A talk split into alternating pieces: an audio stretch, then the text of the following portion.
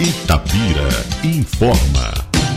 Itabira continua na onda amarela mas a saúde alerta para o risco de nova onda. Há 20 dias, Itabira avançou para a onda amarela do programa estadual Minas Consciente. Após encarar a pior fase da pandemia do novo coronavírus no mês de março, onde a cidade enfrentou altas taxas de ocupação dos leitos, o município conseguiu estabilizar o avanço da doença e agir de forma precisa. Ao todo, 35.983 vacinas já foram aplicadas na cidade até o momento sendo que 22.889 imunizantes foram para a primeira dose e 13.094 para a segunda. A taxa de ocupação de leitos de unidade de terapia intensiva, UTI, segue em 60% e de enfermaria 22%.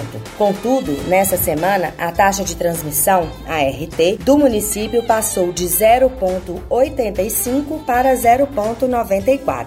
O aumento considerável acende um alerta sobre a velocidade do contágio do coronavírus, uma vez que, ao ser registrado uma RT igual a 1, significa que um grupo de 100 pessoas contaminadas pelo novo coronavírus tem potencial para infectar, em média, outras 100 pessoas pessoas. Acima de um, portanto, mostra que a pandemia está em aceleração. Apesar dos dados de Itabira serem considerados como estabilidade, a secretária de Saúde alerta para que a população não relaxe nas medidas de prevenção à doença, fazendo uso contínuo de máscara, higienização das mãos com álcool em gel e mantendo o distanciamento social. Segundo a secretária de Saúde, Luciana Sampaio, por mais que haja esforços para manter o município na onda amarela, é necessário que as pessoas façam a sua parte para que não tenha um regresso para a onda vermelha. Caso isso aconteça, novas medidas restritivas deverão ser tomadas, seguindo as orientações do governo do estado. Vamos ouvir a secretária de Saúde, Luciana Sampaio. Muito cuidado